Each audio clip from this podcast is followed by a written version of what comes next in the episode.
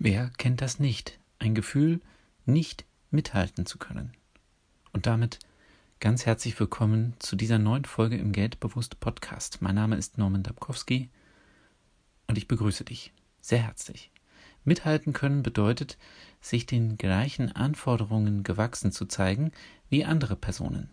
Im finanziellen Sinne kann das Mithalten beim Konsum bedeuten. Der Klassiker hier sind Statussymbole wie Autos oder Kleidung bestimmter Hersteller. Ein da kann ich nicht mithalten auszusprechen, kann aber auch befreiend sein, denn wer gibt eigentlich vor, dass du mithalten können musst, mal abgesehen davon, ob du überhaupt mithalten willst.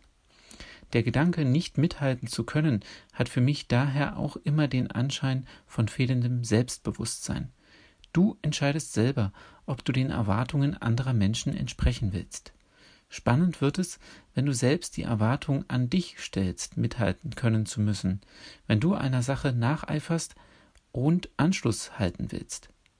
Denn mithalten können bedeutet herankommen, heranreichen, gleichziehen, und das kann ganz schön anziehend sein. So anziehend, dass dir dein Kontostand egal ist. In Klicken ist das oft zu beobachten. Einer setzt den Standard und alle anderen ziehen mit. Finanziell gesehen sind solche Verhaltensweisen oft zerstörerisch. Solange der Kontostand bei Null Halt macht, ist eine Genesung gut möglich. Wenn allerdings der Kontostand ins Minus geht, kann eine Spirale beginnen, die immer weiter ins Minus führt. Deshalb kann ich nur jedem empfehlen, deren Konto sich permanent nahe der Null befindet, das Konto bei der Bank auf Guthabenbasis führen zu lassen. Das sorgt zwar dafür, dass Abbuchungen bei ungedecktem Konto zurückgebucht werden und eine Kartenzahlung nicht möglich ist, verhindert aber wirksam die Abwärtsspirale. Daher fordere ich dich in dieser Woche auf, dein eigenes Verhalten einmal genau unter die Lupe zu nehmen.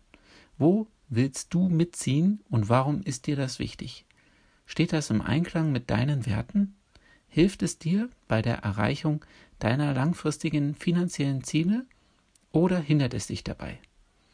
Diese drei Fragen sind deine Eintrittskarte in ein autonomes, geldbewusstes Leben, ohne den Wunsch, mithalten zu können. Ich wünsche dir eine erfolgreiche Woche.